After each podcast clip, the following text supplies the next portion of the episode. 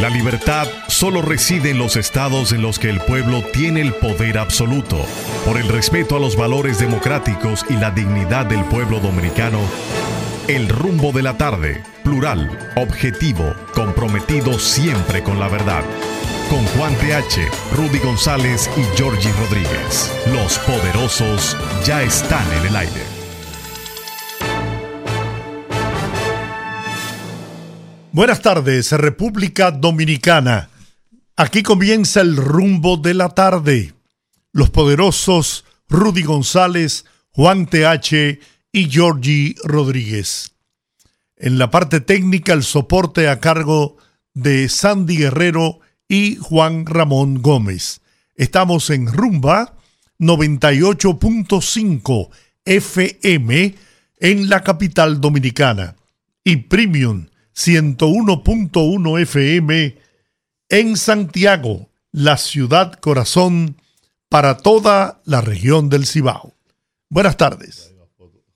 Buenas tardes, buenas tardes, buenas tardes. Una tarde brumosa, lluviosa, que apunta a que va a ser incluso bastante fresca la tarde. Dice meteorología que el día de hoy, oí alguien de meteorología diciendo que el día de hoy era el, iba a ser el día más frío de este, esta temporada en República Dominicana. Y la verdad que al estar lloviendo y al estar eh, eh, el cielo encapotado como está, eh, se ha sentido bastante fresca la temperatura en las calles. lo malo de aquí que cuando llueve, aunque sea un poquito, la gente se amema en las calles. La gente que vive amemada con la autoridad que está amemada en los semáforos y en las esquinas. Entonces es un amemamiento a, la enésima potencia. Eh, eso está pasando en las calles, pero eh, hoy es un día bastante frío. Hoy es un día bastante frío. Eh, buenas tardes, don Juan. Buenas tardes. Sean estas mis primeras palabras para felicitar a mi hijo Pablo está de cumpleaños ah, hoy. Yo voy a decir que le pasó a Pablo. Ah, que está, de cumpleaños. Ah, hoy también está de cumpleaños hoy mi amigo y hermano general José Roberto Muñoz Munción, amigo de ustedes también. Hoy está de cumpleaños. Así que Pablo, Felicidades. Pablo, la siga pasando bien. Felicidades al cuadrado. Así es. Para los dos. Tanto para Pablo como para él. Y de verdad que la tarde está llorando y no sé por quién. La gata bajo la lluvia. Pablo es un hombre de armas a tomar. como, me decían a mí en mis años de Mozarbete, ese se le escapó al diablo. Pablo muy vivo, sí, muy despierto. No, no. Y trabajador y. Sí. Bueno, y el general, pues, canchanchan nuestro. Así es. Mucha salud y muchas bendiciones. Sí, señor. Hoy le mandó un saludo muy especial y me dijo, salúdalo, no le diga lo que nosotros hablamos aquí en privado, pero salúdalo, porque como quiera que sea, son mis amigos, de Eddie Olivares. es, un, chisme montado. Me suena ese nombre. Te suena, es un chisme montado. Me dice, no, no vaya a meterle chisme. Digo, me, suena ese nombre, me suena como que eh. Alguna vez lo he oído. Buen tipo, Eddie. Sí. Eddie deja pérdida. Sí, pero es por una persona con la que tú puedes hablar. Ah, bueno, sí, a él le gusta. Sí, no, porque hay, gente, hay gente con la que tú no puedes hablar realmente. Porque eso sí te dejan pérdida, porque te, tú dices, o el torpe soy yo, o, me están cogiendo de torpe. Sí, Eddie es un buen tipo, sin duda alguna. Bueno, déjame ver el periodiquito ese. El periódico este. Sí, ese mismo. Tengo aquí el periódico Panorama impreso. Esto es raro, ya no hay casi periódicos impresos. Este es un periódico que saldrá a la luz de manera semanal, eh, mensual. Mensual. Mensual.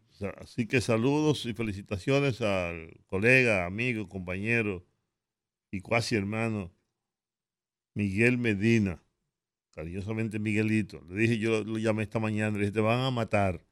Después que yo vi, después que yo vi esta encuesta, encuesta Status Quo Panorama, PRM lidera en 10 municipios más votados del país, en los 10 municipios más votados del país. El PRM y aquí están los resultados de la encuesta, están las imágenes.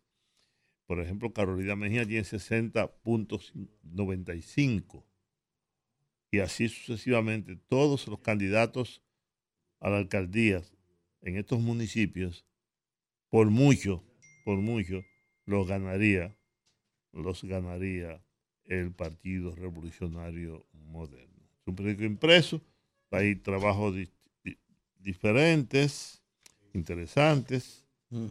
Hay un trabajo de Ivonne Ferreras sobre el tema energético. Hay un, un buen, un buen trabajo también, el cartel de, de seguridad social, un atraco a mano armada. Wow, un atraco. Hay, buenos trabajos. Yo, yo, yo lo leí temprano en, en el digital.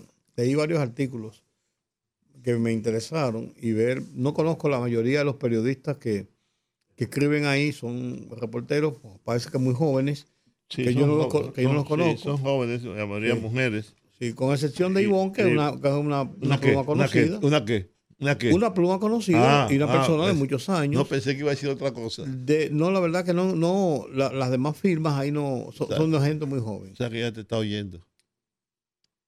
No lo sabía. Sí, sí. a oye el programa siempre. Qué bueno. Ah, bueno, cuando ven el camino. Ten cuidado con lo que vas a decir. No, yo, yo, lo primero que tengo es una cosa. Ajá. Lo primero que tengo es una cosa. Hay un principio en la vida que dice, yo no sé leer por donde dice peligro. Ese es el principio A. Entonces, el principio B es que a los amigos no hay que decirle nada. ¿Tú me entiendes? Entonces, ah. eh, yo prefiero caerme de un segundo piso y no caer en la lengua de Ivonne. Sí. Te sigo diciendo. No, no hace bien. Pero mira. Creo que está, creo que está. Volviendo a, al periódico Panorama. Ahí es que estamos, en el periódico Panorama. Porque estamos a propósito de un artículo que escribió Ivonne, en el periódico Panorama. Con muchos detalles. Que será una publicación mensual, ¿no? Eso acabo de decir. Pero hay que, hay que decir algo. Este es un proyecto. Primero, Miguel Medina es un gran emprendedor. Y es un proyecto arriesgado, hay que ser valiente para en estos tiempos donde se presume que la prensa escrita podría ir eh, desapareciendo, pues lanzarse a un proyecto como este hay que tener decisión. cuando me lo comentó, es un proyecto caro. Sí, exactamente. Yo lo conozco porque yo, recuerden que yo tenía un semanario, diario a diario, y es un proyecto sumamente caro. La impresión es muy cara, la distribución es cara, los servicios son caros, sí, sí. Todo eso yo se lo, se lo comenté, se lo dije, los riesgos, como dice Giorgi, es un proyecto muy osado, muy atrevido. Solamente una persona de la de lo aguerrido que es eh, Miguel se atreve en este tiempo a embarcarse en un proyecto como ese. Y le deseo el mayor de los éxitos, porque Miguel, ojo, Miguel es un hombre emprendedor, como dije, es un tipo independiente, plural, y lo demostró cuando fue funcionario, director de comunicaciones, tanto en la Cancillería como en el Ministerio de Educación con Andrés Navarro. ¿Y la juventud? ¿Estuvo en la juventud? Estuvo en la juventud fue también del equipo de comunicación encargado ¿no? de la campaña de Gonzalo Castillo.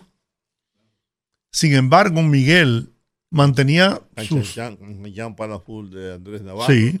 Sin embargo, Miguel, en, las posiciones que tuvo donde tenía la oportunidad de pautar publicidad, nunca, nunca eh, objetó a nadie por temas, ni situaciones, ni posiciones políticas partidarias. Esa es la verdad. Por eso yo siento un gran cariño, un gran respeto por él. Es un, un gran profesional y de corazón le deseo todo el éxito. Te voy a mandar la factura. Ahora, claro. ahora, entre, otras cosas. Ahora, ese titular con la encuesta le va, le va a granjear problemas. Sí, se lo dije, lo advertí. Y es así. Muchos problemas. Pero bueno, como diría un español amigo mío. Carolina Mejía, según la encuesta del periódico Panorama, 60.95 en el Distrito Nacional. Una encuesta ya en colmados, dice, dice la encuesta, en los colmados. Santo Domingo Este, Dio Astacio, 49.47. Santo Domingo Norte, Betty Jerónimo, 52.58. Francisco Peña, Santo Domingo Oeste, 77.83. Junior Santos, Los Alcarrizos, 68.28. Ulises Rodríguez en Santiago, 57.5. Y oigan este, este es un tsunami. Kelvin Cruz en La Vega, 90%. Nelson de la Rosa en San Cristóbal, 59.66. Alex Díaz en San Francisco de Macorís, 57.14. Karina Aristi, la hija de Amable Aristi Castro, 63.64 en el municipio de Higüey. Entonces, hay una, aquí están también la comparación entre los candidatos del partido de gobierno y los partidos de oposición. En el Distrito Nacional, dice, ¿por quién va a votar como alcalde en el Distrito Nacional? 60.95 votaría por Carolina Mejía. 36.19 por Domingo Contreras. Y Franiel Genao, de Opción Democrática, 2.86. ¿Quién cree usted que ganará como alcalde en el Distrito Nacional? 66.84 Carolina Mejía, 31.58 Domingo Contreras y Franiel Genao 1.58. De opción democrática. ¿Quién cree usted en Santo Domingo Este? Preferencias del voto. ¿Por quién va a votar como alcalde en Santo Domingo Este? Julio Romero el hombre que Leonel Fernández se ha echado al, hombro, como el bacalao a cuesta, 10%. Luis Alberto Tejada, el rifero, 40.53. Diego Astacio, el pastor, 49.47. Entonces, ¿quién cree usted que ganará como alcalde en Santo Domingo Este? Julio Romero, 8.79, Luis Alberto Tejada 40.29 y Dio Astacio 50.92. Santo Domingo Este, bueno, esto ahí es eh, preferencias de voto, por quién va a votar como alcalde. Susana Paulino de Lin, generación de servidores 2.96. Aquilino Serrata, de la Fuerza del Pueblo, 19.2. Francisco Peña, del PRM, 77.8. ¿Quién cree usted que ganará como alcalde en Santo Domingo Oeste? Bueno, la Paulino Delín, 2.33. Aquilino Serrata de la FUPU, 15.89. Francisco Peña del PRM, 81.78. Santo Domingo Norte, preferencias de voto. ¿Por quién va a votar como alcalde en Santo Domingo Norte? Betty Jerónimo, 52.6. Carlos Guzmán, de la FUPU y PLD, 44.8. Y Tony Marte, primero la gente, 2.6.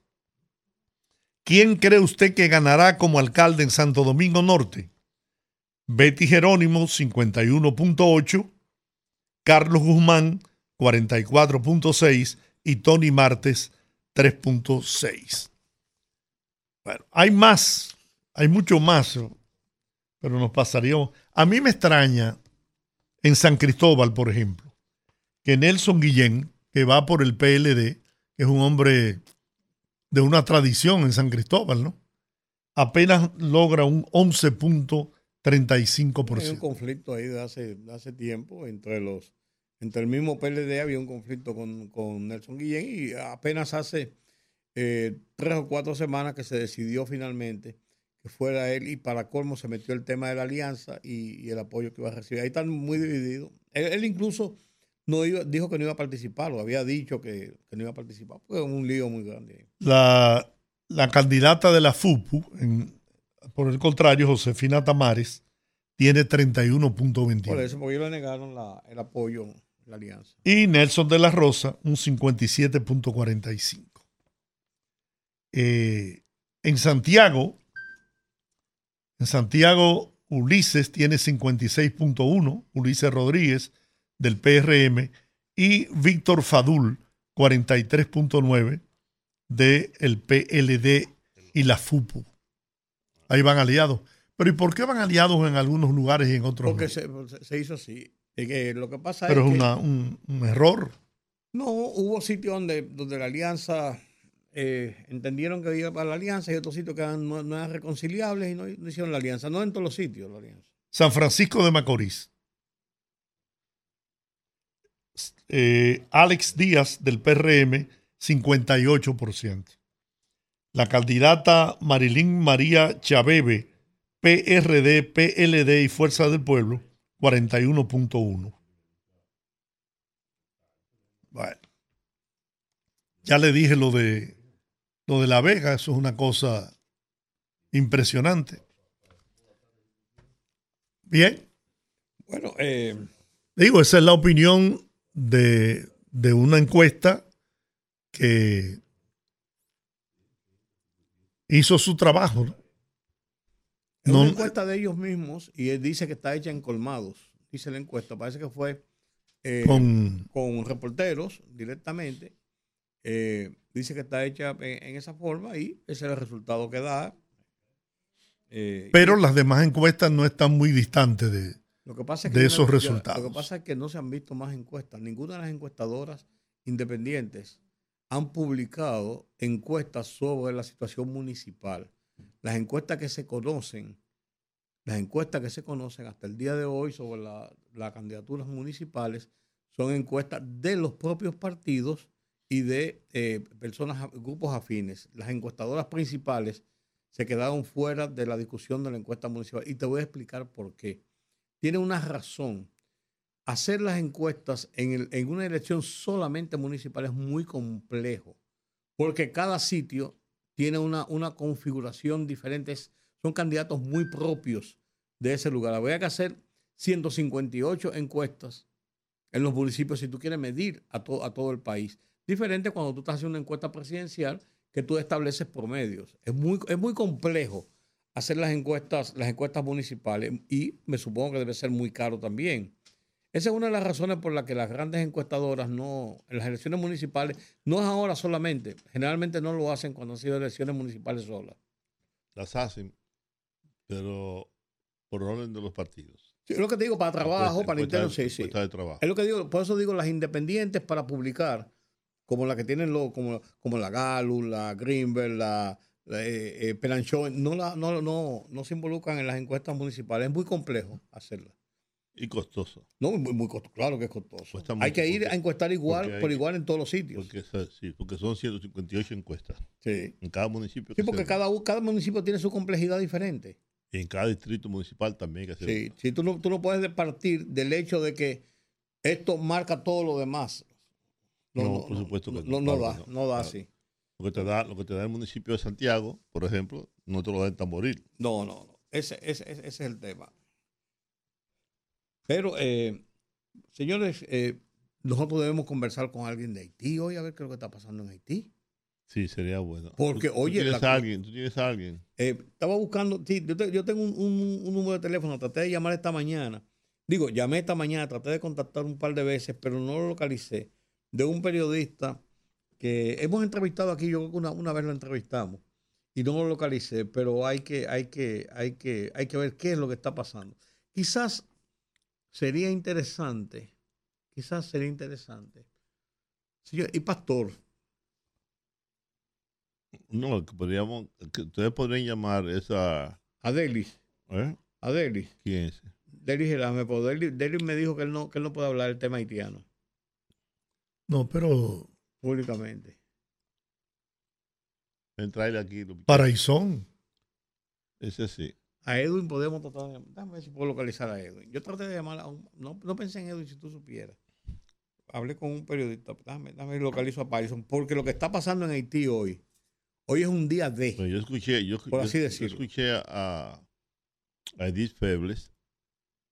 Dice que lo que está pasando en Haití esta mañana y en su programa habló bastante sobre el caso haitiano, el desorden, el caos, eh, lo- lo- los disparos, la- las ráfagas que se escuchan en todas partes. Hay pánico entre la gente, sobre todo entre la gente que no tiene nada que ver con el conflicto, que se siente atrapada de repente. Sí. ¿no? Está, está, está Luis Felipe ahí. No, porque ya lo que le están exigiendo es la, la salida. Es que hoy, hoy, de- se supone de- que hoy sí, se- ya se el plazo fatal. ya es directamente contra el primer ministro. claro. Y entonces con, con este señor metido allí, las cosas uno no saben pa- para dónde van o, po- o por, por dónde quieren que vaya. Eso es eh, va a ser complicado eso ahí. eh. Va a ser complicado ahí. Como va a ser complicado si tú no me pasas ese salami, vamos a tener problemas. En lo que tratamos de localizar a- Edwin, Vamos a hacer de la pausa. Vamos a hacer una pausa. Vamos a hacer una pausa. Regresamos en unos minutos después de- también del, del Fogarate de Ramón De Emilio Ramón. Colombo García. Así es. Adelante, Sandy. Fogarate en la radio con Ramón Colombo. se titula Todos listos ante Haití. Y ahora, agregado al terrible caos en un territorio vecino donde no hay país ni Estado civilizado, un delincuente desaforado llama a la anarquía total e irresoluble. Y ahora, hoy mismo, debemos estar listos, bien preparados con todas las armas que sean necesarias para enfrentar lo que es probable, una avalancha de disidentes hacia una frontera de 390 kilómetros en la que solo las armas imponen el respeto. Y ahora, convenzámonos de que la llamada disque comunidad internacional considera que Haití es un problema dominicano. Preparémonos pues desde este 7 de febrero ante lo que parece inminente. Fogarate en la radio con Ramón Colombo.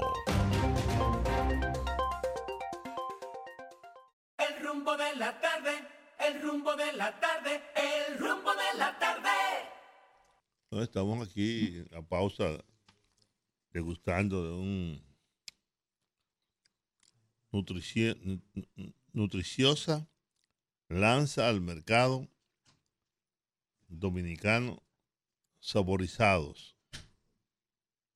Son tres, tres tipos de, de salami. eh. Salami, sí. Salami, Salami salami. súper especial. Uno con sabor a limón, uno con sabor a cebolla. ¿Y el otro? y el otro. de cebolla, uno de...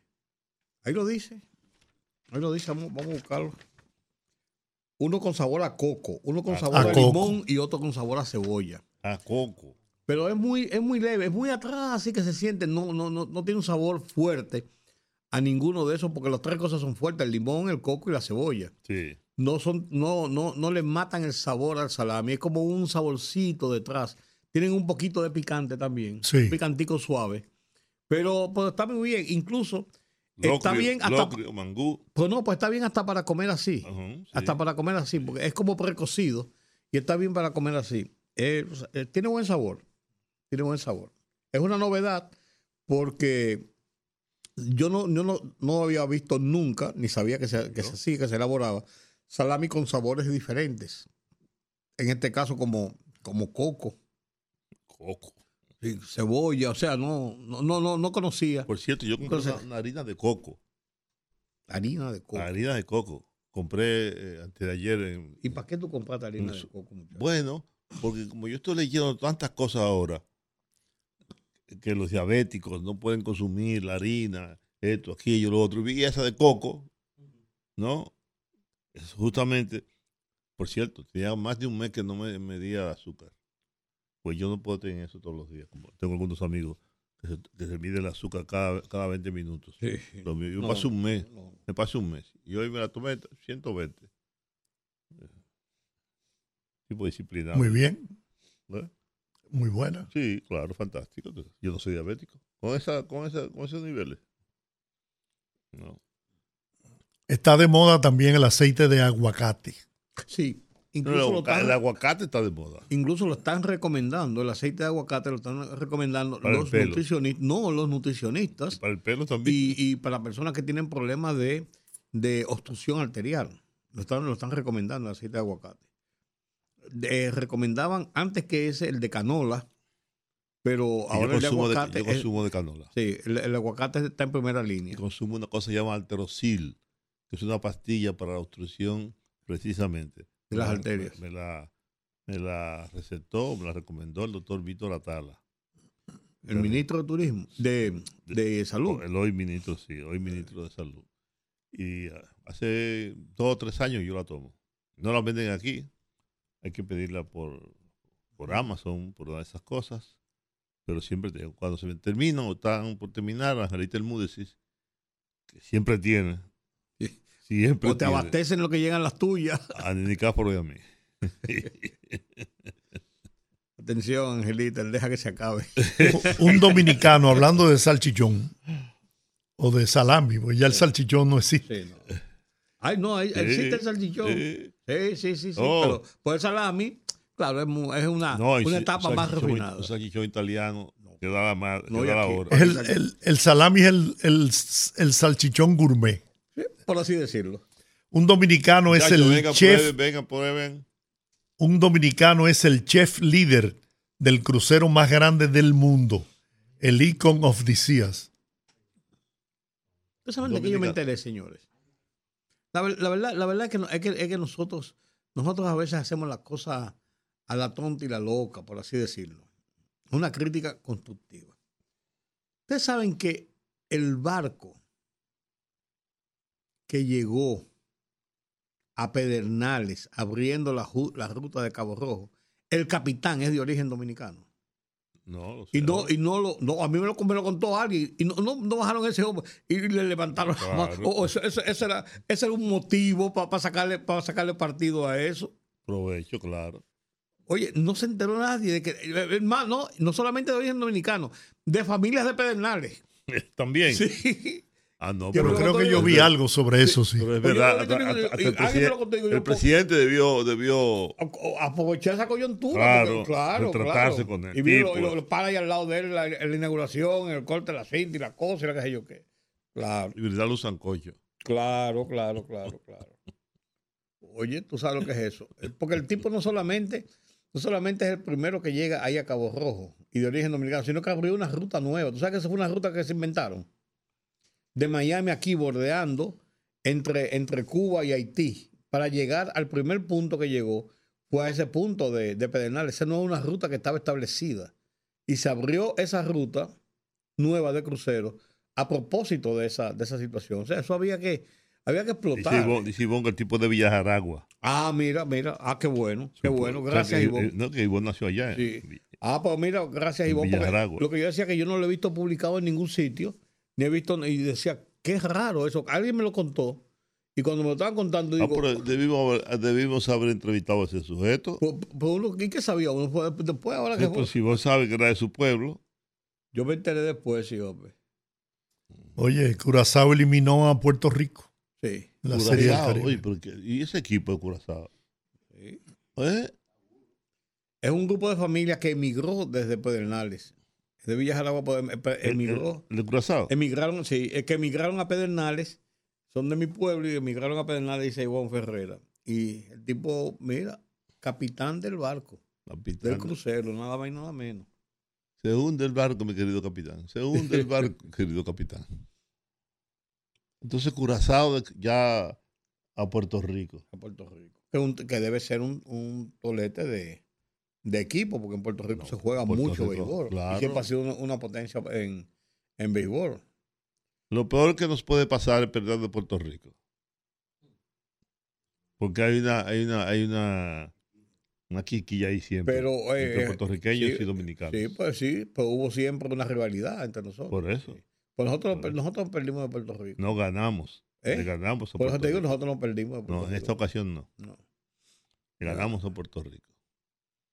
Perdimos de Venezuela y perdimos de, Ayer ganó. de ganó- México. de México. Ayer ganó. Que México también fue descartado ya.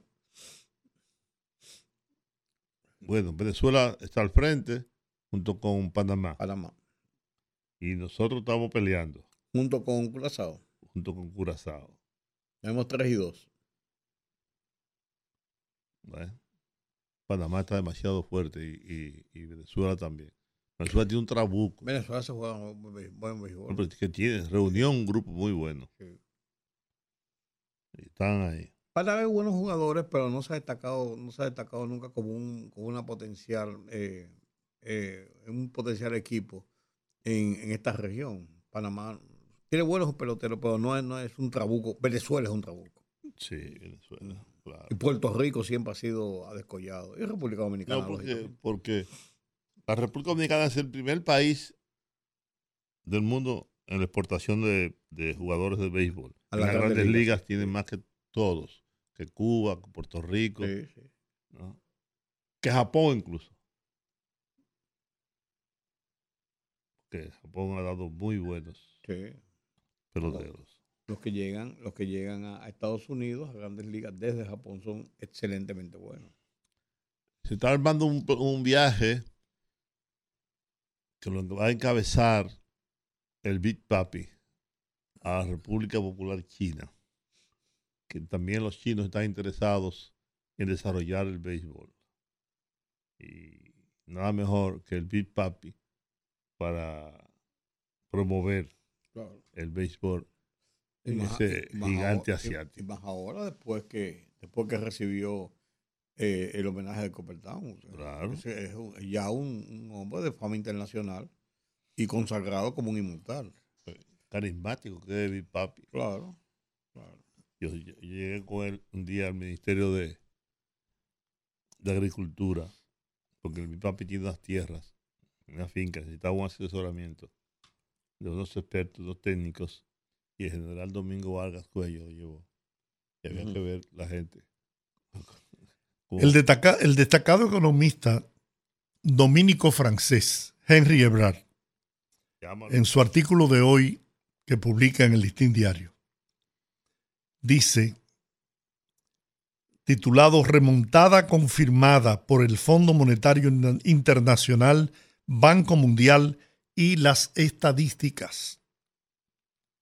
En momentos cuando desde los litorales de la política se pretende desconocer el positivo rumbo de la economía dominicana, entiendo oportuno compartir nuestros comentarios en ocasión del seminario Perspectivas Económicas de América Latina 2024, organizado la pasada semana por el Centro de Investigación y Docencia Económicas CIDE en México, y en el cual pudimos dar fe y testimonio de la excelente remontada de la economía dominicana gracias a decisiones acertadas en materia de políticas económicas. 2023 habrá sido como un año por partida doble. Inicialmente, durante la primera mitad del año, el crecimiento del Producto Interno Bruto fue más 1.2, quedó muy por debajo de la meta del presupuesto 2023, más 4.8, siendo este el peor resultado registrado por la economía dominicana en un primer semestre desde el 2009, haciendo caso omiso del 2020. Sin duda, este resultado decepcionante fue el daño colateral de la política monetaria muy restrictiva implementada por el Banco Central a partir de diciembre del 2021, la cual provocó una subida abrupta de la tasa de política monetaria desde un 3% en noviembre del 21 hasta alcanzar su valor máximo de 8.50 en noviembre del 22, nivel donde se quedaría hasta mayo del 23. Estas medidas necesarias para tumbar la inflación provocaron una muy severa contracción del sector construcción que estuvo contrayéndose durante tres trimestres consecutivos, 3.6, 4.3 y 0.6, para luego rebotar a partir de el tercer trimestre del 2023. Al revés, en el segundo semestre del 2023 se produjo la remontada de la economía dominicana gracias a un conjunto holístico de medidas de relanzamiento tomadas en el segundo trimestre de ese año. Del lado monetario, luego de mantener congelada el TPM en 8.50 entre noviembre del 22 y mayo del 23, el Banco Central empieza a desmontar y reducir el TPM a partir de junio del 2023 hasta dejarla en el 7% en diciembre del pasado 2023, su nivel más bajo desde julio del 22. Además de proveer abundantes facilidades de liquidez a través del sistema financiero como resultado, la oferta monetaria ampliada M2 creció fuertemente entre marzo y diciembre del 23. Del lado del mercado laboral se adelantaron los incrementos en los salarios mínimos del sector privado no sectorizado en abril del 23, zonas francas mayo 23 y turismo en junio 23, lo que permitió recuperar parte del poder adquisitivo perdido frente a la inflación. Como resultado, el salario promedio publicado por la Superintendencia de Pensiones muestra un incremento interanual de un 11.3% al pasar de 30.055 en diciembre del 22 a 33.444 en diciembre del 23, lo que compara muy favorablemente con la tasa de inflación de 3.7 en este mismo periodo. Bueno. el gobierno le dará a los bomberos, según anunció el ministro Vázquez, 15 mil pesos mensuales, un incentivo, además de otros beneficios. 15 mil pesos mensual será la compensación económica que recibirán los más de 3 mil bomberos del país, que en una segunda fase, 1.800 serán afiliados al seguro de salud seguro de salud máxima y tendrán un 10% de descuento en sus compras en algunos supermercados y más de 200 establecimientos a nivel nacional. Son los incentivos que recibirán, entre, entre otros, los bomberos, que estuvieron siempre marginados y olvidados. Una clase que debe ser altamente protegida por la autoridad. Así es, así es. Pero aquí no hay ni camiones para los bomberos. Las manifestaciones de haitianos en Juana Méndez dejan muertos edificios y vehículos destruidos. Por los disparos que se escuchaban en la provincia de Dajabón, los organismos castrenses del territorio dominicano en la frontera se mantuvieron en alerta. Un haitiano perdió la vida de un disparo durante un fuerte tiroteo en la localidad de Juana Méndez que pro- protagonizaron manifestantes haitianos que esperan la llegada de un nuevo gobierno hoy miércoles. Los manifestantes atacaron la noche del martes varios edificios y prendieron fuego a vehículos. En todo el territorio haitiano, el pueblo se está manifestando. Por el momento, el haitiano que murió por el tiro no ha sido identificado, en tanto que el medio Tachaka Lacay de Haití aseguró que la víctima puede ser un agente de protección ambiental por el arma que estaba a su lado durante un ataque a la comisaría. Durante las movilizaciones, el ayuntamiento de Juana Méndez fue atacado y resultaron quemados dos camiones que se encontraban en la instalación. Además, los manifestantes prendieron fuego a una oficina de la Cruz Roja. Dios mío. Ah, Por los disparos que se escuchan en la provincia de Dajabón, los organismos castrenses dominicanos en la frontera se mantienen alerta ante cualquier eventualidad que pudiera tener incidencia en el país. Y este tipo detienen padrastro no. que violó Pues yo lo que, yo lo que pregunto, ¿por qué, lo detu- ¿por qué Sexualmente. lo detuvieron? Sexualmente O sea, había que aplicar la ley de fuga. No ¿por es qué que- lo No detuvieron? es una ley de fuga, es que es la ley que hay que aplicarle.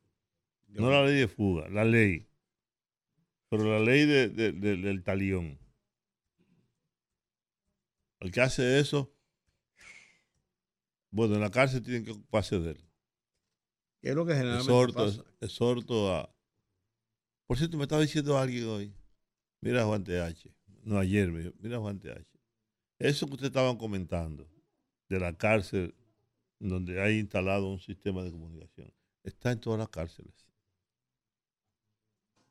Está en todas las cárceles. Desde siempre. Y nadie ha querido o ha podido contra eso. Las cárceles son centros de delincuencia Sí. en este país. Y de droga, y de tráfico de todo. No hay de dinero y de todo. Y la policía lo sabe. Y lo sabe el Ministerio Público. Y lo sabe todo el mundo. Atracadores, ladrones, desde la cárcel. Desde la- Gente que sale a atracar, gente que sale a secuestrar, gente que sale a cometer delitos y crímenes, que, or- que ordena Que lo- que lo- asesinatos. que lo sacan de la cárcel y vuelven y lo llevan. A mí me estaba diciendo alguien de un- una figura muy importante de este país, que sacaba los fines de semana a, a su amante. Y volvía, y volvía, lo sacaba los viernes y lo llevaba el domingo en la noche o el lunes bien tempranito. Al amante, que no era una mujer, es un amante, un hombre con otro hombre. Te digo a ti. Él iba, lo sacaba, lo llevaba para su casa, para la cabaña o para una finquita de campo que tenía, Sí. o que tiene, Para que venga a pasarte el fin de semana Sí. conmigo. así, dando de tilla.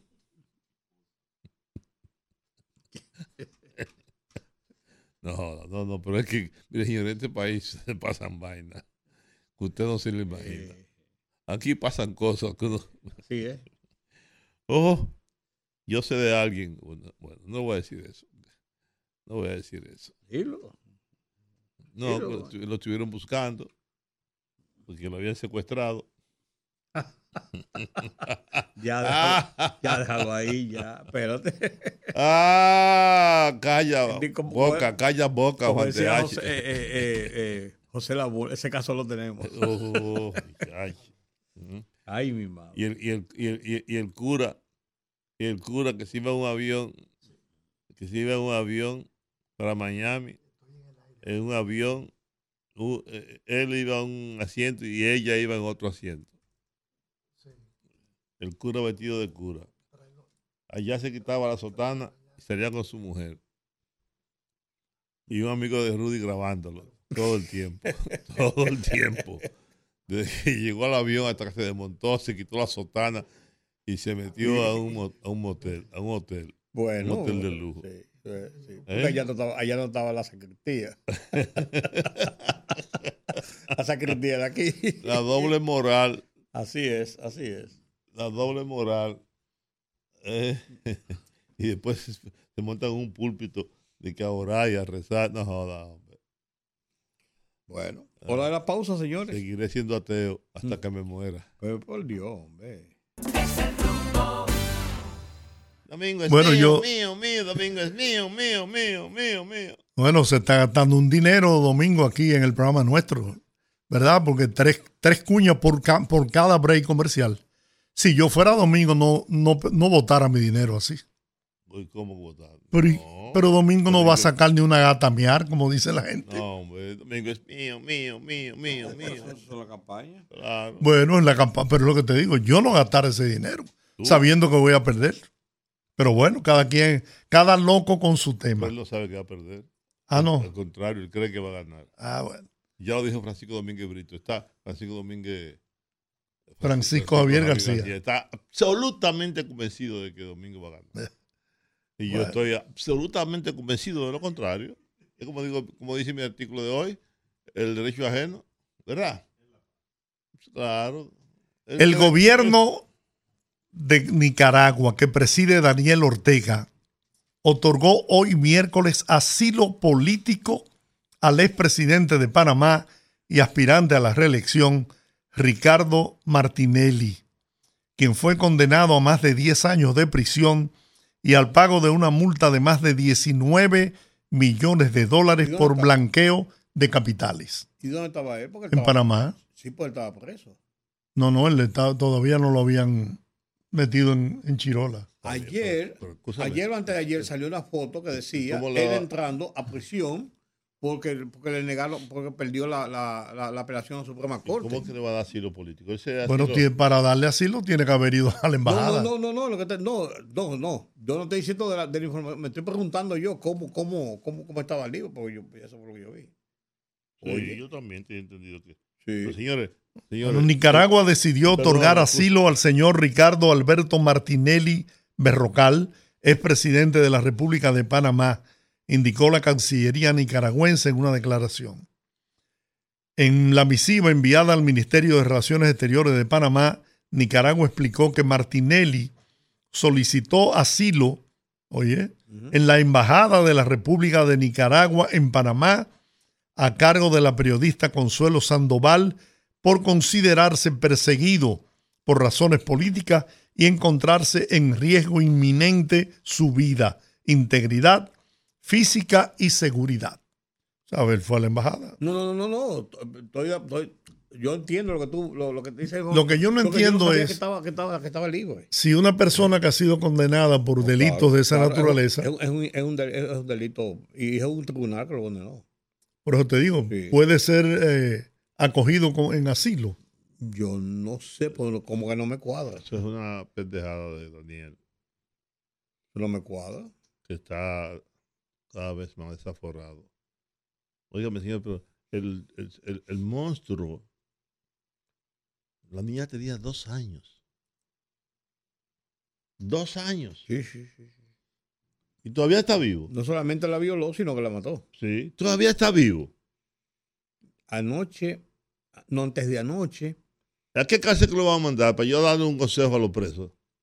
Antes de antenoche en Le den para abajo, de que llegue, le den para abajo. Ella leyó y, y- y pre- presentó el- todo el informe médico de las cosas que le habían hecho, la- como le habían, o sea, muchas serie de cosas que una cosa horrible, terrible.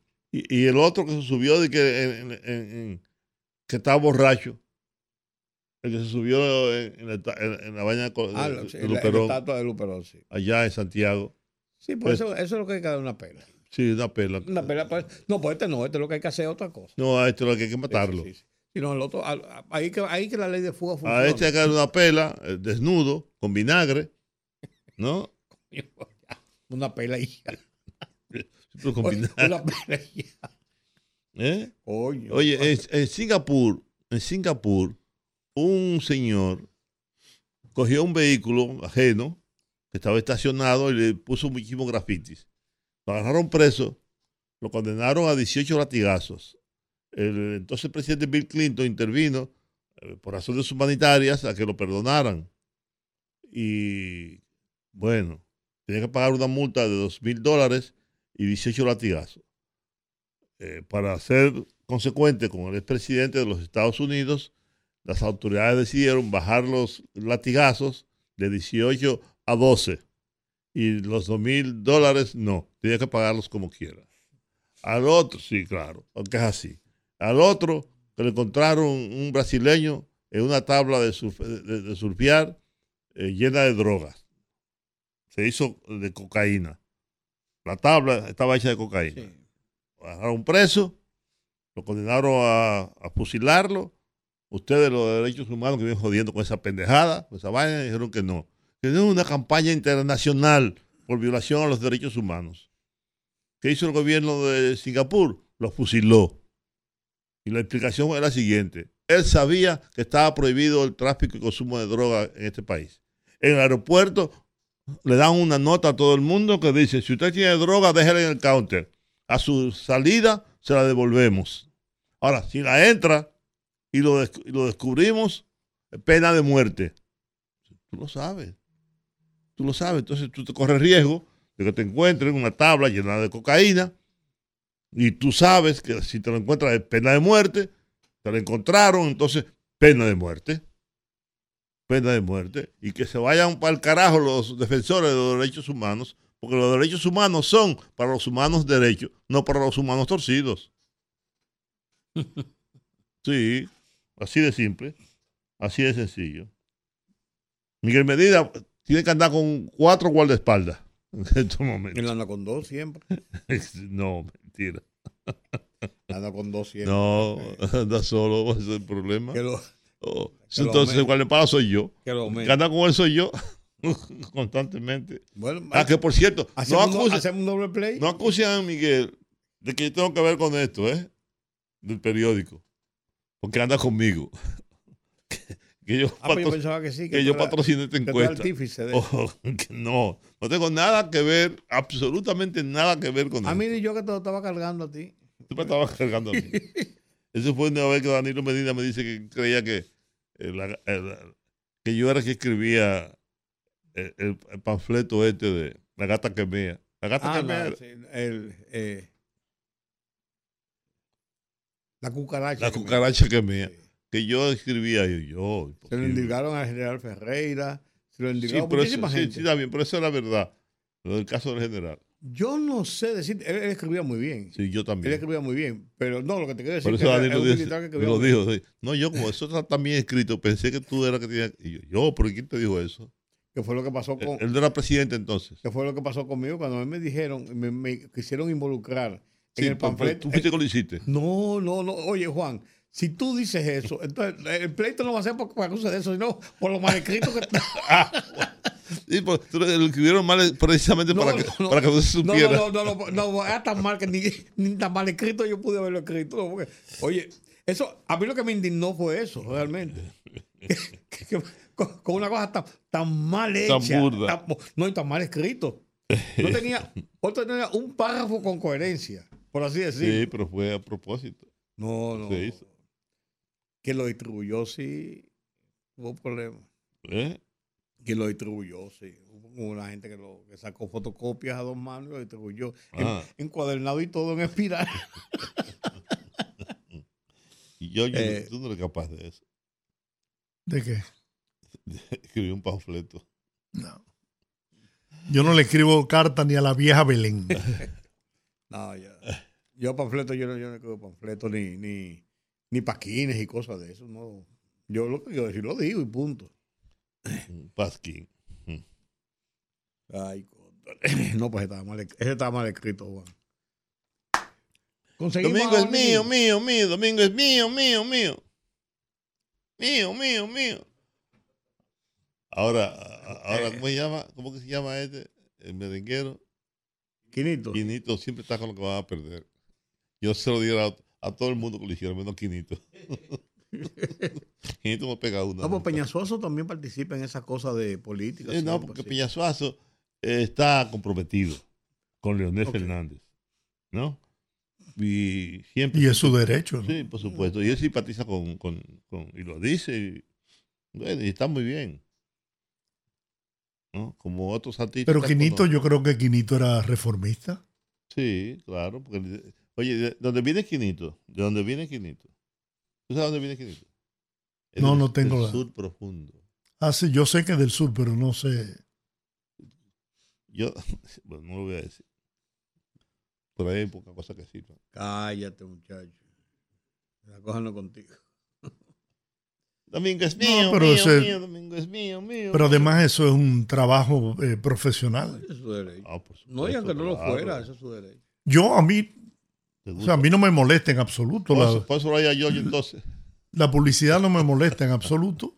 Al contrario, eso No, pues tú fuiste que la contrataste, entonces. No, no, no, eso demuestra, no, no, eso demuestra esa proliferación de publicidad de Domingo en nuestro programa. Domingo es nuestro amigo, ¿eh? No, no. Independientemente. Pero esa colocación abrumadora, que es un, un error también, No, es verdad, al contrario. Estás equivocado, Giorgio Rodríguez. la O- saturación. No, no, no, es una saturación. Oye bien, lo que pasa es que este es un programa premium. Este es un programa Es lo que te goza- digo. eh, perdóname, que goza de prestigio, que tiene una audiencia cautiva. Entonces, ¿dónde, dónde lo va a poner? Un programa que no se oye. Por eso te no lo digo, pone aquí, entonces, no jodas. eso es lo que iba a decir, ¿Verdad? eso demuestra la importancia de este programa, ¿no? Exacto. Pues entonces, Sí, por eso es nosotros- mío, mío. Nosotros apoyamos esa negociación que tú hiciste para, Sí, para, para contratación de esas Claro. cuñas. Si aquí alguien pudo haber negociado eso, tú sabes bien quién fue. Rudy. No, yo no. Yo no. Antonio, oye, Antonio, oye, Antonio. oye. Le pregunta, si le preguntamos al público, a los oyentes, ¿quién hizo esa negociación? ¿Quién cree usted que hizo? Oye, oye, yo no sé negociar ni en un colmado. No, nosotros no, no tenemos No, no, no, no. nada que ver con la comercialización. Además que nosotros no comercializamos. Nosotros, No, ese no, no. es nuestro. tenemos un vendedor. Hay, una- hay personas de, del programa y de la empresa que manejan eso. Esto no es un asunto de nosotros. Hay un vendedor Mientras- mientras asignado al programa. llévenme- llévenme ese periódico a, a Domingo Contreras. Por cierto, está aquí mi querido amigo y hermano Domingo Páez. Ah, llegó ya. Sí, llegó Domingo. Me Ah, qué alegro, bueno. me alegro muchísimo que esté aquí con Ah, nosotros. bueno. Eh, confiado en que esté ha llegado muy recuperado y que lo tengamos pronto en su espacio. No sé si llegó, si se integró, pero llegó anoche. Llegó anoche. Sí, se integró hoy mismo a- al espacio el sol de la, de la tarde. Y se alumbró con su No, él no estaba hoy en el sol de la tarde. Ah, sí, se alumbró con su presencia. Porque él le da luz al sol de la, de la tarde, junto con Ivonne Ferreras, Ricardo Nieves y los demás compañeros que lo acompañan. Sí, señor. Y el que me desmienta al respecto tiene problemas conmigo, muy serios. ¿Mm? La gente de la cultura a los foques. Pusieron en circulación un libro. Me habló de eso. Juan Pablo me habló del, del tema. Y lo veo que lo- ya lo pusieron en circulación. Eh, con unos poemas de José Ángel Buesa. Canto a Duarte. Sea, Ángel Eh, Buesa. sí, Sí, cubano. Muy, muy, muy, muy eh, largos y completos. Me estuvo diciendo Juan Pablo Uribe, lo puso en circulación Efemérides Patria a propósito del mes de la patria.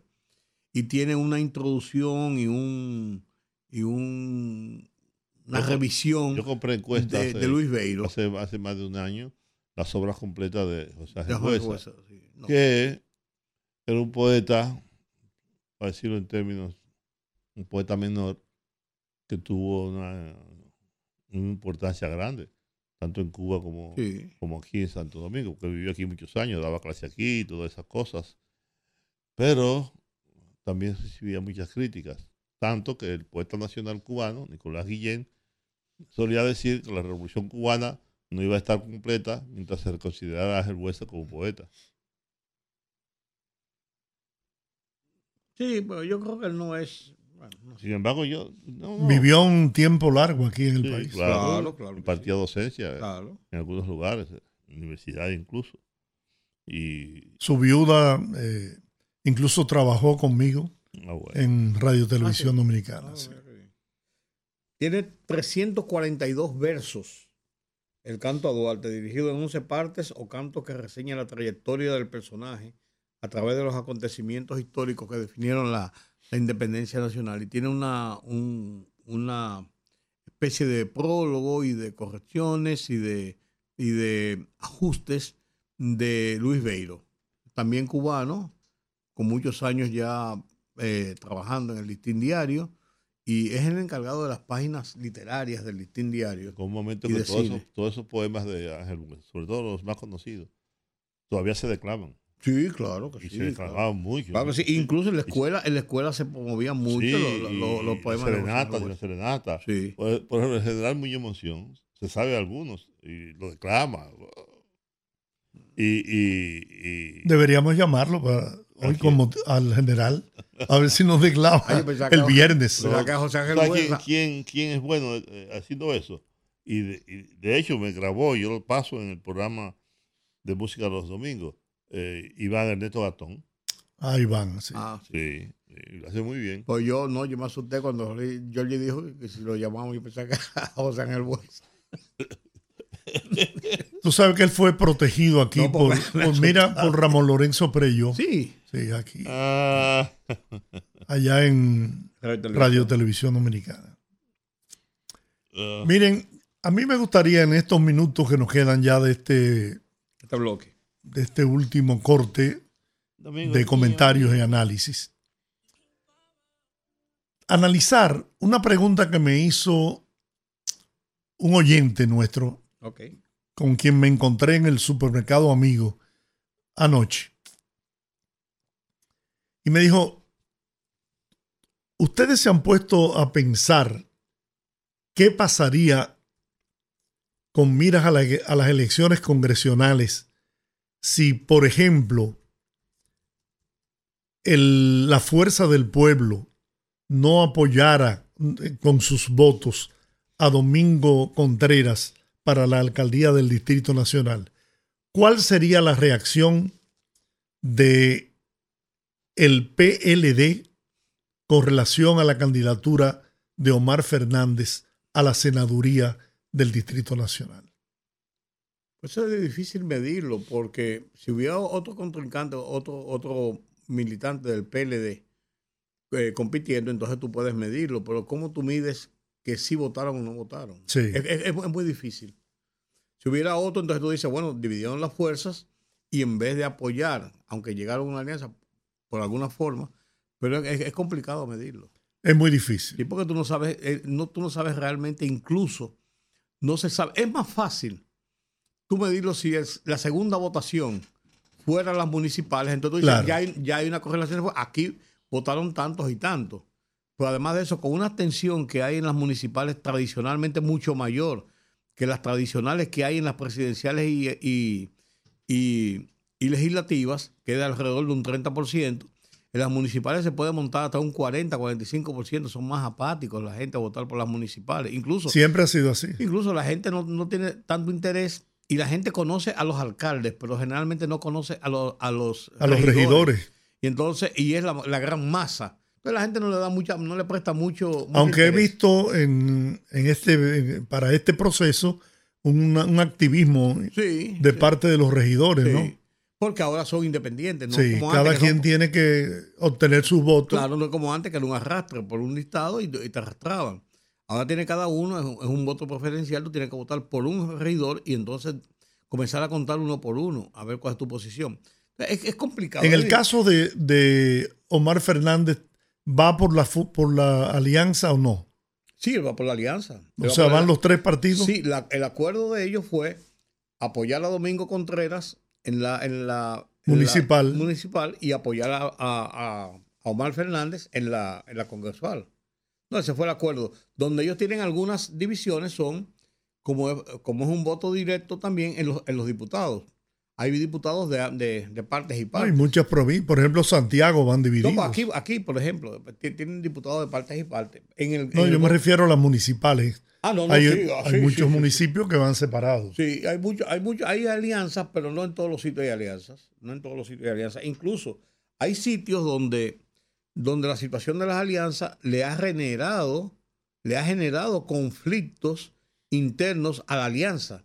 Porque hay divisiones de, de- de criterios y, y incluso No, y hay hasta enemistades- personales. enemistades entre candidatos y además que dicen por qué ¿Por qué no, no soy yo el que encabeza la alianza y es otro fulano de tal o perencejo?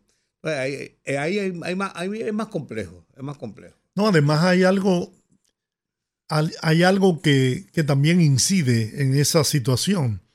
Y es el hecho, sin duda alguna, de que el partido de los dos, la FUPU PLD, que resulte ganancioso con el mayor número de votos, podría absorber al partido que, que saque menos votos. Si no lo absorbe, literalmente, le va a provocar un serio, un serio eh, bajón, porque va a atender el partido que tenga una mayoría, si es importante la mayoría, va a atender esos militantes que vienen de un mismo núcleo y se han dividido en dos a volver a nuclearse con el que tiene mayoría. Claro. Eso, eso, eso, eso es así. Eh, pues, pasó- disolverlo Pero pasó con el PRD y el, y el Partido Reformista. No, y, el par- y también con con el PRM. Ah, sí, claro. ¿Qué han hecho los PRDistas? Hasta Fiquito se fue. Sí, hasta Fiquito, sí. No, no, sí. A final de cuentas hacen eso, no, y más razón si están, si están en, el gobierno. Porque hay la posibilidad, cuando está en el gobierno, de optar por, por conseguir un puesto público y tener algunas facilidades. Pero con todo y eso, políticamente, eso va a pasar, Jorge. Eso es seguro que va a pasar. Yo no sé si lo va a absorber por completo. Ah, También hay que ver cómo va a ser la correlación de fuerzas entre los dos cuando se cuenten los votos. ¿Cuál va a ser la correlación de fuerzas? Yo le Porque- conviene perder a los dos. pero, Para que puedan subsistir los dos. sí, pero, pero déjame decir una cosa. ¿eh? Déjame decir una cosa. El que más tiene que perder en esto es el PLD. Sí. Porque el- el- la, la Fuerza del Pueblo es un partido en crecimiento, como quiera que sea. Y quien tiene la estructura partidaria es realmente el PLD, que la ha ido perdiendo al paso de la división. Pero realmente quien tiene la estructura partidaria, la base, la matriz, de donde se nutre incluso la Fuerza del Pueblo principalmente, es del PLD. Y además, tú- O tú sea, que tiene más que perder. es así, tú puedes ver la fuerza del pueblo. Solamente tiene a Leonel Fernández. Después ahí no hay figuras de relieve. No, porque es un partido hecho a la, a- a la imagen de una candidatura. Hay semejanza de Leonel Fernández. y de una candidatura. Sin embargo, de un en el. PLD tú tienes, además de Danilo, tú tienes a Francisco Domínguez Brito, a Francisco Javier García, tienes, tienes a al otro, a- al amigo de Miguel Medina, ¿verdad? Andrés Navarro. Andrés Navarro. Tiene, o sea, tiene muchos dirigentes importantes. Al propio Abel Martínez, que ese no va a pasar de ahí. Yo no- por cierto, No, tiene algunos liderazgos en el, en el interior y en otros sitios Pero yo, son yo lo que te digo que es, tienen su no ha pensado el PLD, nunca ha pensado en que este señor deje eso. Ya no hay ninguna posibilidad, ninguna posibilidad de que repunte. Lo que pasa es que si, si renuncia a la candidatura presidencial, ahí sí es verdad que se, se descalabró el PLD. No, pues también hay un debate. es- hay un debate El- interno. mira, ellos tienen que llegar hasta el final. Hay un debate interno en, en la alianza. Y ha salido por, la- por las declaraciones que dan ellos. Hay un debate interno en que hay un, un sector, una facción de, de todos los partidos, los, los tres principales partidos, pero principalmente del PLD y de la Fuerza del Pueblo, de parte y parte, que apuestan a que haya una unificación antes de ir a las urnas en la primera vuelta. Eh, hay otro grupo que dice Es- eh, párate ahí. Oye, es verdad, eso que tú dices es verdad. Pero ¿cómo sería eso? No, no, no, Leonel Fernández. E- ese es el tema. Leonel Fernández como candidato presidencial. y Abel como candidato a la vice. O, o, o simplemente ellos tener un, poner un candidato a la vice. Eso se ha hablado. Mira, sería interesante ver a Leonel con Margarita, por ejemplo. Porque, No, pero tú estás bromeando, estamos hablando en serio. tú ¿Cómo bromeando? serio. Sí, Pero Margarita tiene un liderazgo en el Pero Margarita PLD. desapareció. No. Pero lo que- Escúchame, no desapareció. No, ella está ahí. ¿A dónde? Bueno, pero han desaparecido todos. ¿A dónde? en la otra fase, esa es una fase de lo, Ya que están, una opción. de lo que están planteando. En la otra fase hay otro grupo que dice, y yo desde mi óptica yo creo que tienen más razón esa parte, de que si ellos, su posibilidad de enfrentar a Luis Abinader con algún éxito está en provocar una segunda vuelta. Porque si, como van las cosas y lo que se perfila, en una primera vuelta, Luis Abinader gana.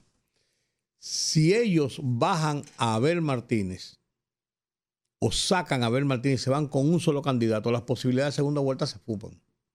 Claro.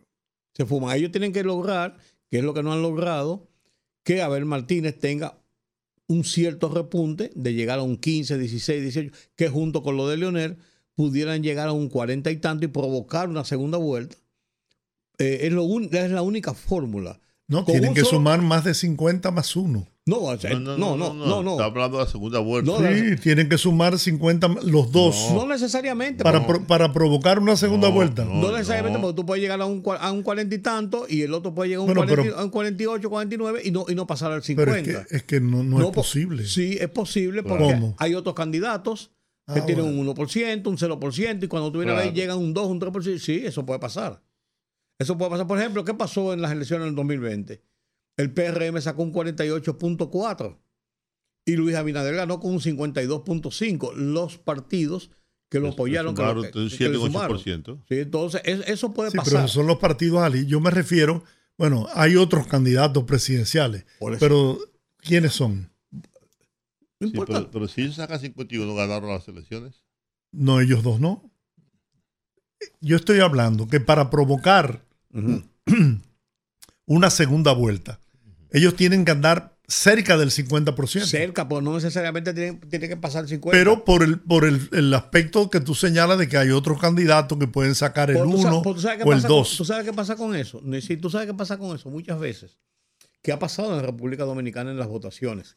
Y lo ha pasado cuando tú tienes un, pa- un pa- un partido satélite, como por ejemplo el caso de la estructura de Jacobo Magluta. Había gente que le gustaba Jacobo Magluta y no quería votar por Balaguer, pero no iba a votar por el PRD. Y votaba a través de la estructura. Y votan a través de otros partidos. En una ocasión, eh, la, Fuerza, la Fuerza Nacional Progresista sacó 70 y qué sé yo cuánto, eh, mil votos y, y se tenía un 6, un 7, un 8%. Por esa razón. Entonces, eso puede, eso puede ocurrir, pero es la única posibilidad de provocar una segunda vuelta si los dos van separados y pueden sumar El tema de todo eso y pueden sumar una, una, perdón, una cantidad que se acerque al 50 y evite que Luis pase del 50. Es la única posibilidad. Objetivamente, lo objetivamente, hasta este momento, hasta este momento, ellos no han logrado bajar a Luis Abinader. Luis Abinader se ha mantenido, por lo menos en las encuestas, estable entre un 54, 55, 56, siempre por encima de 50. Siempre por encima, encima de 50. Hasta que ellos no logren bajar, yo recuerdo yo le dije una vez a una reunión que había que bajar lo negativo, lo negativo de Danilo Medina. La única manera de nosotros poder haber ganado. No se hizo, no se hizo ninguna estrategia, ninguna campaña en ese sentido.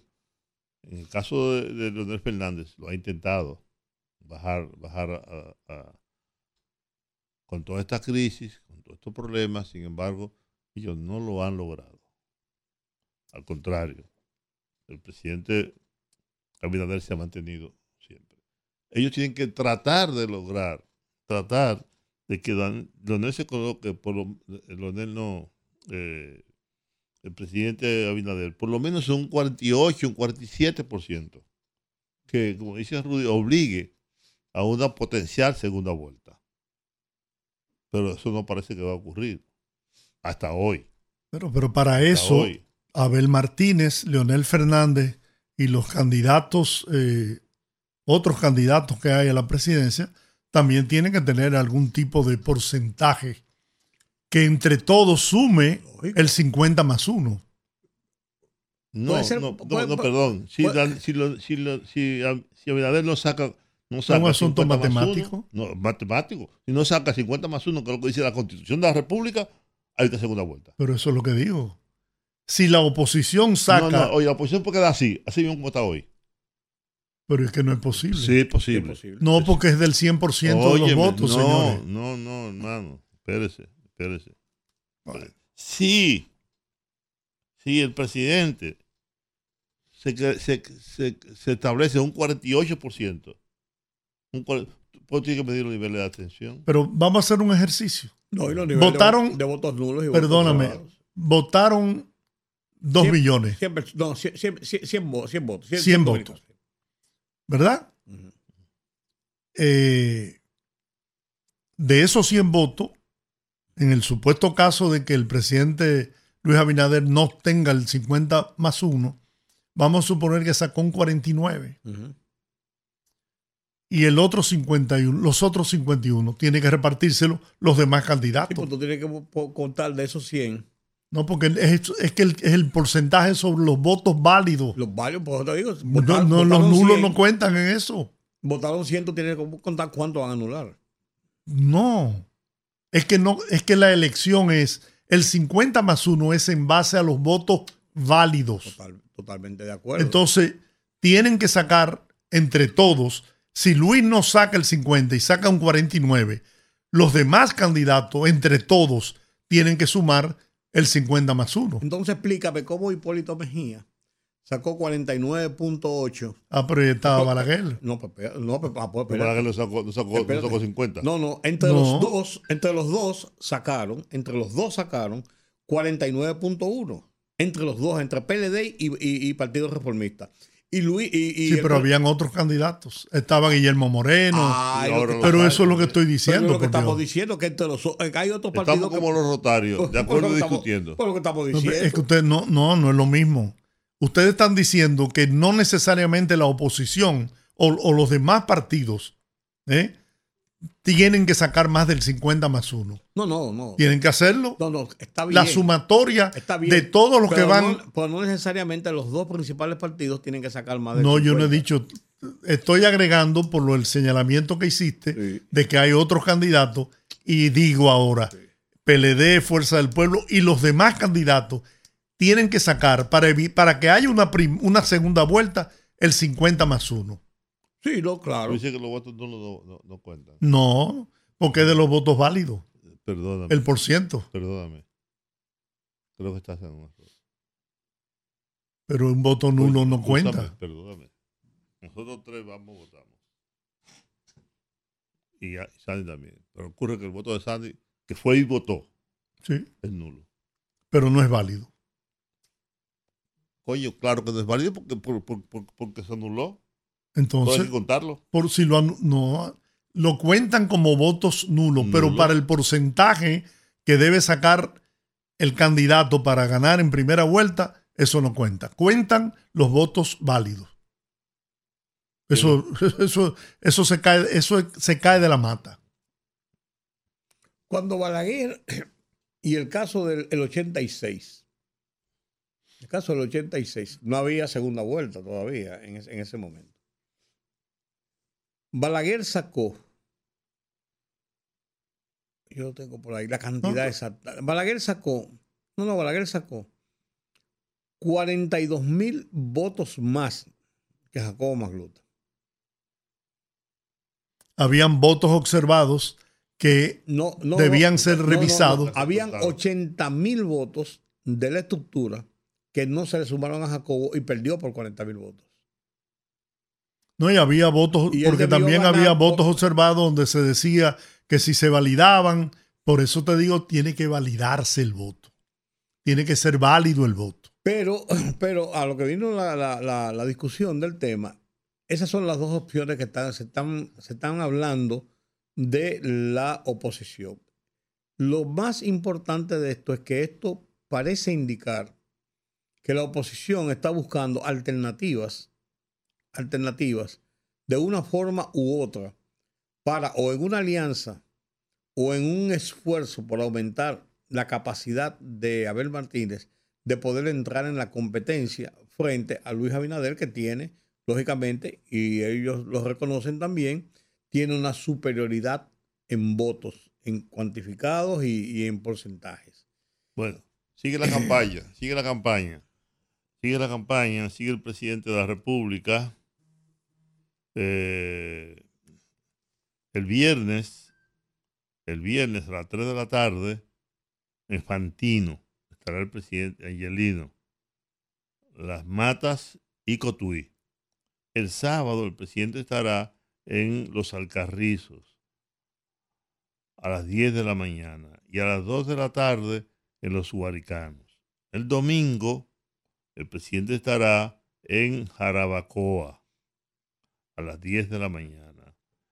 A las 12 estará en Contanza y a las 3 de la tarde estará en el Distrito Nacional. Así que ya lo saben todos ustedes, el presidente de la República tendrá una agenda muy apretada a partir del viernes en la tarde, apoyando a los candidatos. El presidente ha dicho un solo Gobierno. un solo gobierno. Por lo El tanto, día 15 cierra la campaña, que es el miércoles, el jueves de la semana que viene.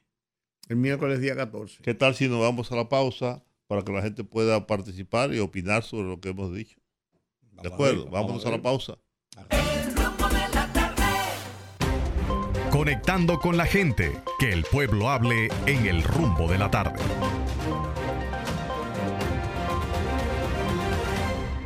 ...809-682-9850. Repito, 809-682-9850. Las internacionales sin cargos en el 1833-380-0062. Buenas.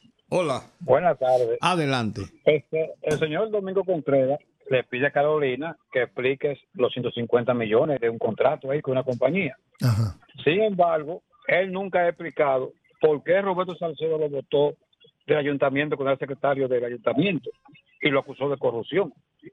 Que explique eso también, a ver, para uno creerle. No, para Domingo Contreras nunca lo acusaron de corrupción. Sí, hay dos videos de Roberto Salcedo que lo acusa de corrupción, que se compuso con un- otro compañero para aprovecharse de los recursos. Muy bien. Bueno, gracias por eh, su opinión. Buenas tardes. Sí, buenas tardes, Juan, Bájame el volumen del radio que me hace feedback.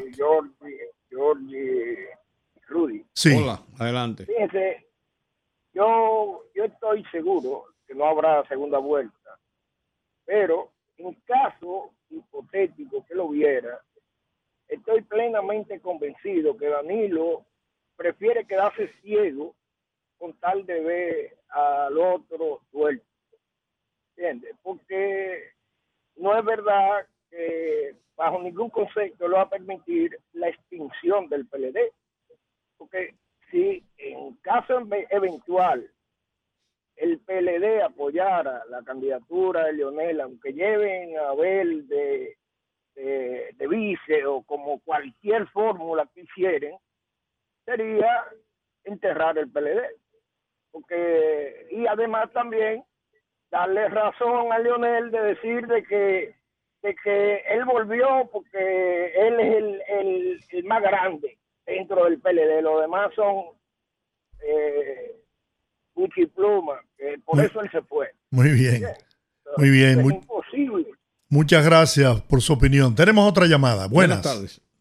Buenas tardes, poderosos. Hola. Hola.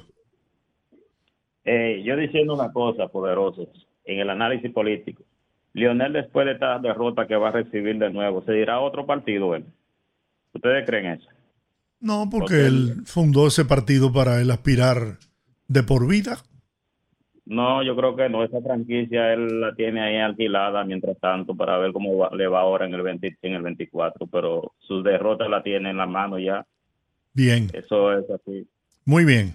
Tenemos otra llamada. Buenas. Sí, buenas tardes. Georgie, Sí. Juan, Dime, Cristo Rey. desde Cristo Rey. Adelante. Ah, pero qué Cristo Rey que la carpeta este con, con Domingo. Dale para adelante. Tenía de que una actividad y tuvo que devolverse porque nada más contrataron tres motoristas. Y Janet Camilo, que di que la vicealcalde no sabía llegar a Cristo Rey. Yo no sé cómo es que ellos van a ganar. Y con relación a la victoria, Juan, yo sé que tú te puedes ver con Chu. Dile a Chu que se quite la chacabana y cogen poloche para la victoria, pero que coja con una gorra y que no lo reconozcan, para que él vea qué es lo que es la victoria. Y si es que él no piensa hacer nada. Bien. Vamos a ver usted. Buenas. Buenas tardes, Ramón Fernández, Santo Domingo. Este. Hey Ramón, ¿cómo estás? Un saludo para ustedes. Gracias. Oigan, yo estoy llamando, señores, por lo que está pasando en el 911.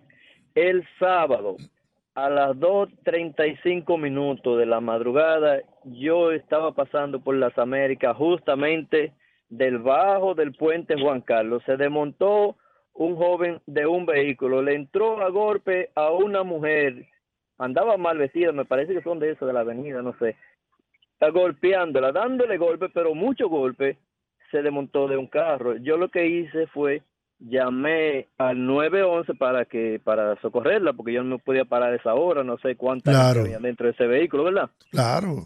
Señores, pero cuánto trabajo yo cogí para hacer entender a, a la joven que cogió ese teléfono para, para yo poderle explicar la dirección. Yo le hablaba del puente Juan Carlos, las Américas, y ella me decía, eso es en San Carlos, por allá por la Duarte. Óigame, Dios mío, pero todo lo que yo le decía a esa joven Pero, me lo pero, decía. pero, pero, señor, está bien. Pero es- no era el 911 que tenía que llamar. Sí. No, era la policía. No, pero el 911 tiene conexión con la policía. Sí. Le bueno, notifican a la policía inmediatamente. Sí, pero... Déjeme, déjeme decirle, ok, supóngase que no fuera 911, que fuera la policía, pero es una emergencia. Para una emergencia uno llama al 911. No, no, el, el 911 está para eso también. Usted lo hizo correcto. Pero claro, pero oiga, don Giorgi, ¿qué, qué lucha yo tuve con esa mujer? Yo, yo tuve, yo tuve, yo creo que la ofendí con mi palabra, porque al final yo le dije, señora, pero usted está mal de la cabeza. Pero eso, mire, le digo la verdad, yo, yo le, le escucho, le creo, pero eso es increíble. Per- Permítame, ¿Usted, sabe por permítame. qué? Porque es que, es que ellos no actúan ni que por dirección. Po- y ponen la dirección el GPS y el GPS los lleva. So- eso eh, es un, un absurdo total. Eso está de pero- niños. Don Giorgi, esa jovencita que contestó ese teléfono parece que nunca había hablado por teléfono. Yo le hablaba de una dirección y ella me hablaba de otra. Imagínate. Pero duró como cinco minutos yo hablando con ella para ella decirme, ya están notificadas las unidades. Pero oiga, cinco minutos un tipo dándole golpe a una mujer. No, la desbarató. Eh, a las 2 y 15 de la ma- a las 2.35 de la mañana, yo dije, esta llamada a la jovencita queda grabada, yo la voy a reportar a usted. Pero ¿qué gana uno con eso en estos tiempos? de- No, no, yo creo que sí, que es bueno hacerlo. Dios mío. Es bueno hacerlo ya- para que se tomen correctivos. mi teléfono, mi teléfono graba las llamadas, eh, pero si, si el director de, de- quien tenga que ver con eso escucha esa llamada, pero, pero la cancelan de una vez. Bien. En Estados Unidos. Muchas gracias eh, por Unidos, esa información. tú- Atención al pero 911. perdóname. Buenas. En Estados Unidos tú llamas y te preguntan, es verdad, lo del 911. Pero Y es peor. ¿Eh? Oye, es peor. Si hay un fallecido, ¿dónde está? ¿Qué está pasando? oye, si hay un fallecido, nunca viene el, el, el que anda el médico forense. Oye, y uno va al destacamento y el destacamento dice que no tiene que ver con eso. El, el departamento que hay un agente de homicidio. Bien. Gracias, Cristo Rey. Es otra cosa. Dígame usted, buenas. Buenas, señor Giorgi. Sí, señor. Muy bien. Llegó la hora de yo devolverle a alguien una moneda que me dio una vez en la 107.7 del señor que está sentado al lado suyo ahí. Sí. Que un día yo hablé sobre la calidad de vida de los países del mundo y yo dije que Noruega era el segundo país del planeta con la mejor calidad de vida. Y él me dijo, ¿quién será ese estúpido que está hablando ahí? Y ahora llegó la hora de yo decirle a él, ¿quién será el torpe? Porque yo no tengo la misma palabra que él tiene más dinero que yo, pero yo tengo más educación. Buenas ¿tú- noches. ¿Quién fue que le dijo eso? Buenas, buenas, buenas. Buenas tardes. Hey, hola, ¿cómo estás? Rudy, Giorgi Adelante. y, y Juan. Yo lo que digo es que están pasando muchas cosas en este país. Ajá. Se encuentra un tipo en el monumento, viene un tipo a toda velocidad, tumba dos verjas del palacio. Y si ese hombre, por- yo lo que digo es, está bien que tenga delirio mental. ¿Y por qué usted no cogió la Abraham Lincoln derecho y se mete por el malecón para que llegue al mal? No, ese- No, va al palacio, porque había muchos sitios donde él meterse. Además, con esa velocidad que entró ese hombre, eh, ahí no había forma de entrar a esa velocidad que entró. Entonces, están pasando muchísimas cosas raras que hay que prestar mucha atención. Que la pase bien, muchachos. Bueno. Yo lo dije ese día y confirmé la información. Las puertas no estaban cerradas, estaban juntas. si hubieran tenido eh, la seguridad para, para no abrirla, yo dudo mucho porque no derribó las puertas. Las puertas se abrieron con el impacto. Y él, claro, afectó su vehículo, pero las puertas siguen ahí. No, no fueron derribadas las puertas.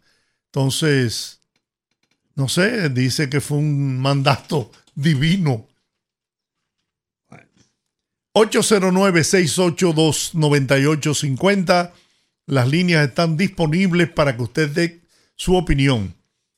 De, hicimos un análisis hace un momento, nos gustaría escuchar a la gente hablar sobre ese tema que planteábamos. Si ¿Piensan ustedes que se puede dar la alianza en primera vuelta entre la Fuerza del Pueblo, la FUPU, y el Partido de la Liberación Dominicana? A pesar de esa alianza, ¿serían capaces de superar al presidente Luis Abinader? Buenas. Saludos, buenas tardes. ¿Cómo está usted? Muy bien, muy bien.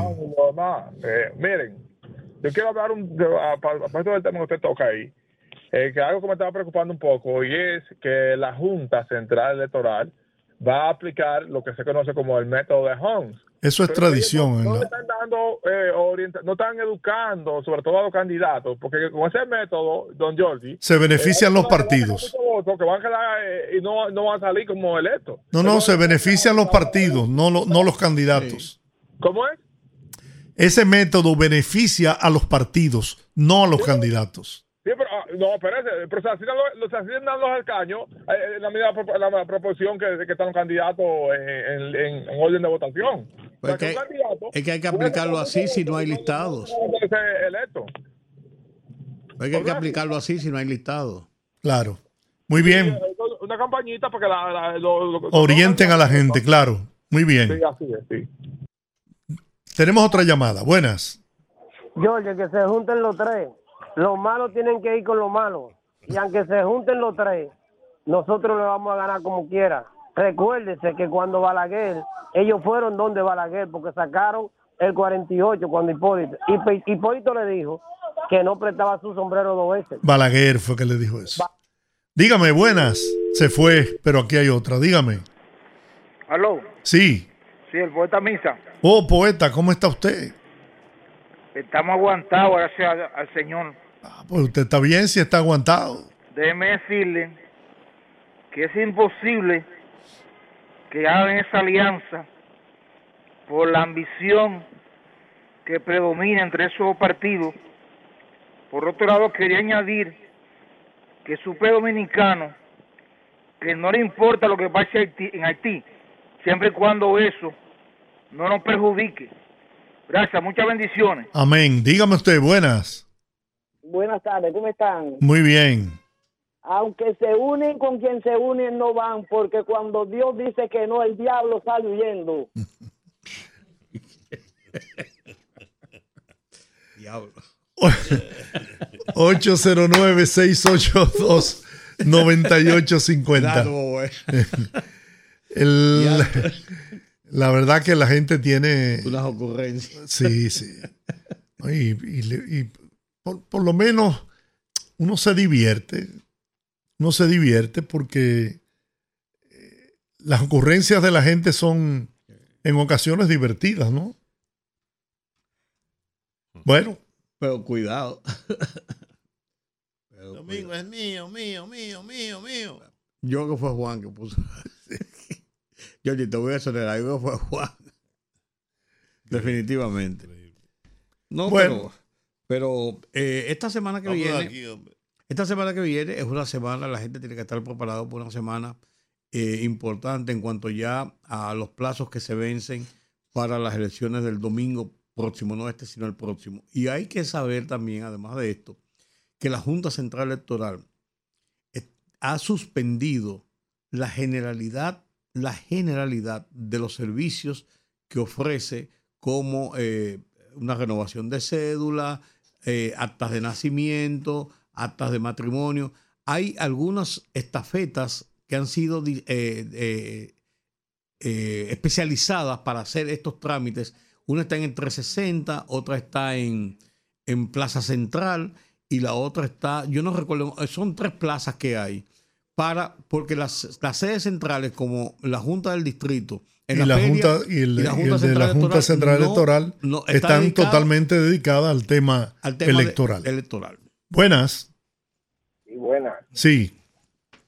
Fíjense, eh, el único que insiste y, y aspira a alianza y se- no se calla con la alianza, llorando, que no se unen, que sí se unen, es eh, Guau, el gordito. Y por otro lado, eh, hay una periodista, Yanelsi, de la FUPU, que vive pro- eh, eh, llorando por alianza, pero el PLD no le conviene alianza, porque si se unen en una primera vuelta es enterrar el partido Muy bien. y en eso y en eso están Muy claros bien. todos. Aquí tenemos otra llamada. Buenas. Y buenas, Alexander por acá, hermano. Hola. Adelante, Alexander. Ya, con respecto al tema que están tratando, para decirle que aunque mi opinión, aunque se junten como quiera, le ganamos, Muy bien. porque este pueblo despertó y no volvemos al pasado, no mira, no vamos para atrás de nuevamente. Muy bien. La última llamada. Buenas. Buenas, ¿cómo estás, Muy bien. Georgie? Sí. Muy bien. Oye, yo estaba mirando o escuchando una cosa ahí en, en YouTube de una señora y que el gobierno tiene que poner el régimen, porque hablando mal del gobierno, porque está bien, tú en cualquier cosa tú puedes hablar, pero no en un medio que salga casi al mundo entero. ¿Qué tal la delatora? Bueno, esa es la democracia. No, democracia, la democracia no así, en los Estados Unidos hay democracia, pero en Estados Unidos nadie se te va a estar hablando mal así del presidente en los medios de comunicación así. Bien. Y diciéndole que Pinocho, Luis el Pinocho. Bueno, Yo pero no veo bien eso, ¿no? ¿Eh? la credibilidad es lo que, lo que se impone y nadie cree en eso, Pero el- tranquilo. el- el- sí, pero el respeto a, la- a la investidura del Eso es cierto, usted tiene, usted tiene razón. Por eso que está pasando mucha, por eso que está pasando muchas cosas en este país por el irrespeto. Muy bien. Señores, terminamos por hoy. Gracias. Mañana estaremos aquí. Viernes de Bellonera. No, mañana, es jueves. Ah, es jueves El preámbulo. todavía. Ay, Dios mío. Si Dios lo permite, mañana con la Carol G, bendición de Dios estaremos aquí los poderosos. Hasta mañana. Hasta mañana. Rumba 98.5, una emisora RCC Media.